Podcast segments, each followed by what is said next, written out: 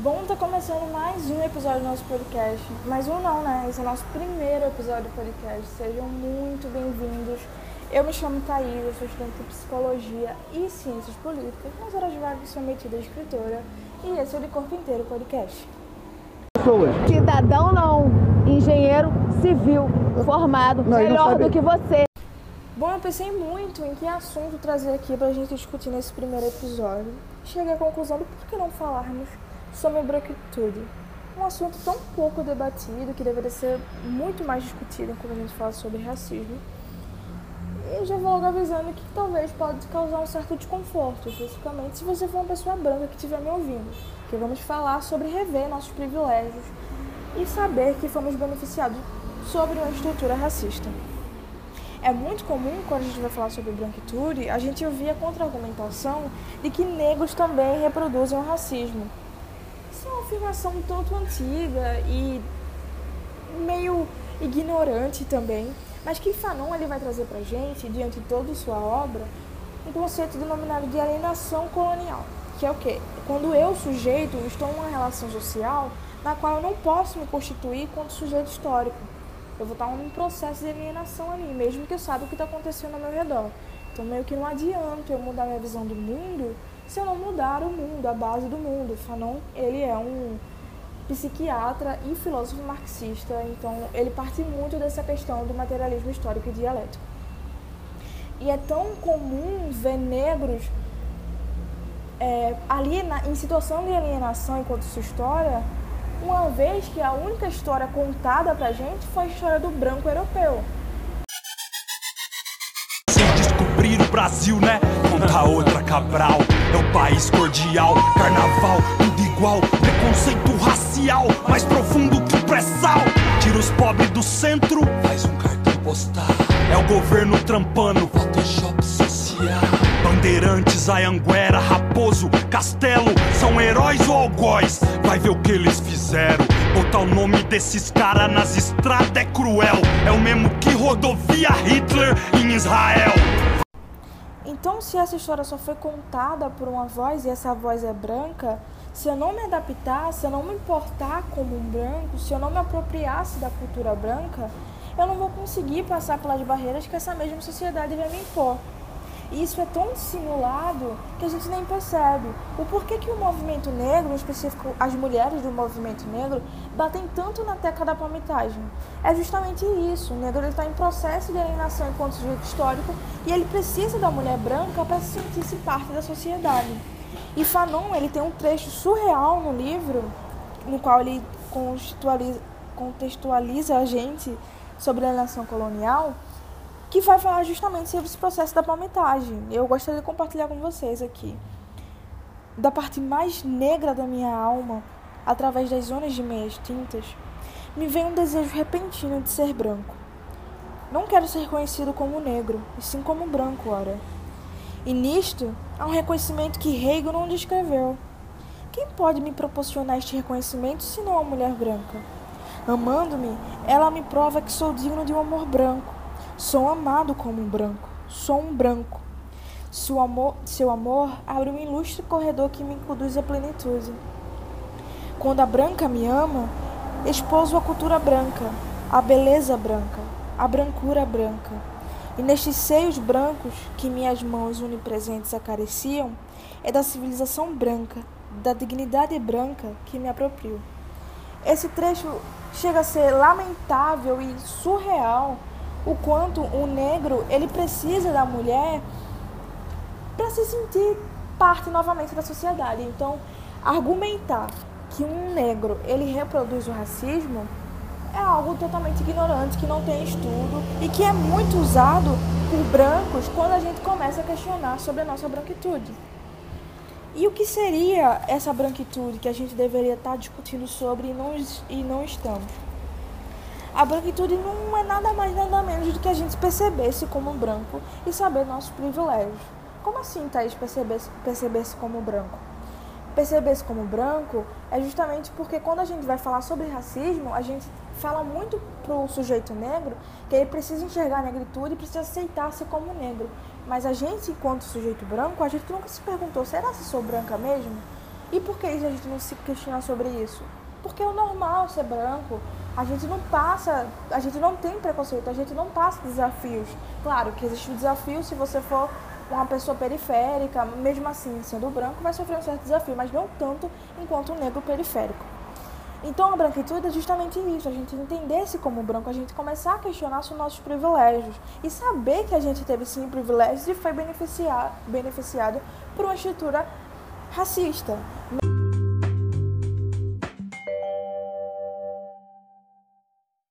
Quando a gente começa a afirmar que essa estrutura racista beneficiou todo o sujeito branco, a gente vai ver uma certa manifestação no indivíduo.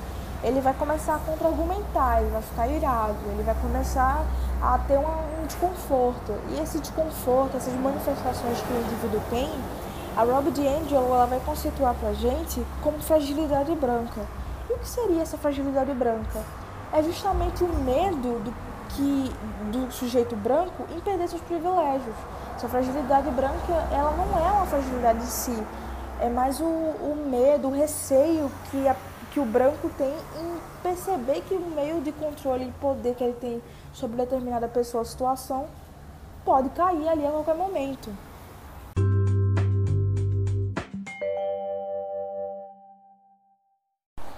Então é muito comum da gente ouvir esse vitimismo do branco, né? Quando a gente começa a falar sobre os privilégios, ele vai contra-argumentar coisas do tipo: não, eu não sou racista, tenho até amigos que são negros, ou que todo mundo é igual perante a lei, ou de que negros também reproduzem o racismo. É muito comum eles se vitimizarem quando argumentar isso.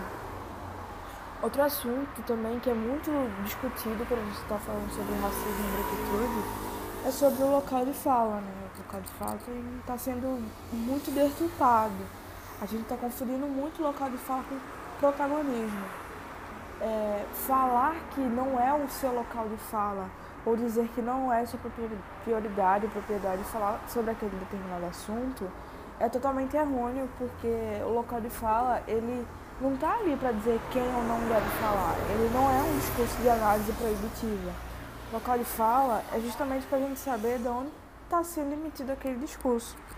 Se aquele discurso estiver estranho e diferente da realidade de um ser protagonista, eu vou olhar para quem está emitindo ele. Ah, é uma pessoa branca, entendi porque está tão diferente. Porque ele não tem o protagonismo que uma pessoa negra tem. E a questão do protagonismo ser confundido com o local de fala é justamente isso. Tipo, eu tenho que saber que eu, enquanto mulher branca, eu nunca vou sofrer um, um preconceito racial por causa da minha cor, que é o mesmo que uma mulher negra ela sofre. Então eu tenho muito que dar prioridade e dar protagonismo a uma pessoa que vive determinada situação. Né? Que noite mais funda calunga no porão de um navio negreiro. Que viagem mais longa, candonga, ouvindo o batuque das ondas com passo de um coração de pássaro no fundo do cativeiro. É o samba do mundo calunga, batendo samba em meu peito. Caô, cabe esse lê caô, o que aroque. Quem me pariu foi o ventre de um navio. Quem me ouviu foi o vento no vazio. Do ventre escuro de um porão, vou baixar no seu terreiro. Epa, raio, machado, trovão. Epa, justiça de guerreiro. É samba, é samba. O batuque das ondas nas noites mais longas me ensinou a cantar. É samba, samba. Dor é o lugar mais fundo, é o umbigo do mundo É o fundo do mar. Como diria a Lúcia de Aquários Toca a Betânia pra ela, mostra o quanto você é intenso. Sou apaixonada por Betânia. E curiosidades à parte, o que eu, enquanto sujeito branco, posso fazer na luta antirracista? Tem uma frase da Angela Davis que é não basta não ser racista, é preciso ser antirracista. E é justamente isso que o sujeito branco, aquele que quer lutar, quer combater nessa luta, precisa ser, ele precisa ser antirracista. Porque não adianta eu falar que não sou racista e ter uma empregada negra na minha casa, entendeu? Não adianta isso. São coisas divergentes. E o que, é, o que eu preciso fazer para ser antirracista? Não tem bem uma receita, não é um bolo que você vai colocando os ingredientes e vai lá, depois você olha e tá lá, pronto, epa, meu bolo antirracista está feito. Não, não é assim. Mas antes de tudo, você precisa estudar. Estudar tanto sobre a branquitude quanto o racismo, entender toda essa história, o que chegou, onde chegou. E depois que você começa a estudar sobre essas coisas, você vai começar a questionar-se. Você vai começar, sei lá, você chega na escola e percebe que sua turma é total branca só tem dois negros. Uma população que onde 54% é negra. A minha escola é um ambiente racista, então, duas pessoas é negras de 50 que estão na minha sala. Então, quando eu começo a questionar, na verdade, quando eu começo a estudar sobre o racismo e a branquitude, eu vou começar a me questionar sobre esses determinados pontos. Outra, outro ponto muito importante na luta antirracista é a gente chegar à negritude esse negócio de que somos iguais perante a lei, esse mundo perfeito, de que existe uma meritocracia. Pelo amor de Deus, primeiro que não existe uma meritocracia em um sistema capitalista. É impossível existir meritocracia num sistema capitalista, onde todas as bases são desiguais. A minha, a, a, minha formação não vai ser igual a de, sei lá, um filho de um presidente. Não existe meritocracia. Então, me desculpe, senhor ouvinte, que acredita nesse mundo perfeito aí. Não existe isso. E quando eu enxergo a negritude, eu também vou perceber que vou entender de fato que o racismo existe, porque tem gente que acha ah, cor não existe. Existe sim, cor existe sim. E quando eu começo a enxergar essa, essa, essa negritude, eu vou reconhecer os privilégios que eu tive. E eu tenho que entender que eu tive privilégios quando eu estou do lado do meu amigo e tem uma abordagem policial, eu estou com, com drogas e meu amigo negro não. Mas o policial chega para mim, pergunta o meu nome ainda dá bom dia e o meu amigo negro ele quer bater, isso é um privilégio que eu tenho por causa da minha cor. Eu tenho que reconhecer esses meus privilégios, meus privilégios que eu tive. Eu também tenho que entender que o racismo é culpa da branquitude. É um, chega a ser ilógico, né? Ilógico não, chega a ser chato ficar reafirmando isso, mas é preciso reafirmar. É preciso a gente entender, a gente branco, pessoa branca, entender que o racismo é culpa da gente. A gente se beneficiou sim, tem toda uma, uma história de hegemonia, de embranquecimento do Brasil. Então a gente precisa entender que o racismo foi culpa sim da branquitude. E quando a gente percebe tudo isso, vai construindo tudo isso, no local de trabalho que a gente tiver, quando eu perceber que não tem nenhum negro amigo meu no trabalho, ou que não tem nenhum negro no setor do meu trabalho, eu também tenho que me questionar sobre isso. Eu estou num ambiente racista. Ah, Thais, você está problematizando. Não, não estou problematizando, eu estou falando dos fatos. A gente tem uma população brasileira onde a metade é negro. E se o ambiente que eu estou trabalhando não tem nenhum negro, eu estou num ambiente racista. Eu preciso levar isso ao meu superior, preciso questionar. Mas aí vem outros, outras questões, né?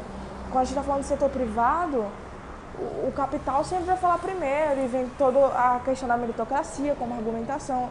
Aquela contra-argumentação da fragilidade branca que o patrão vai dar. E a gente também precisa entender que a raça ela vem antes de classe e de gênero.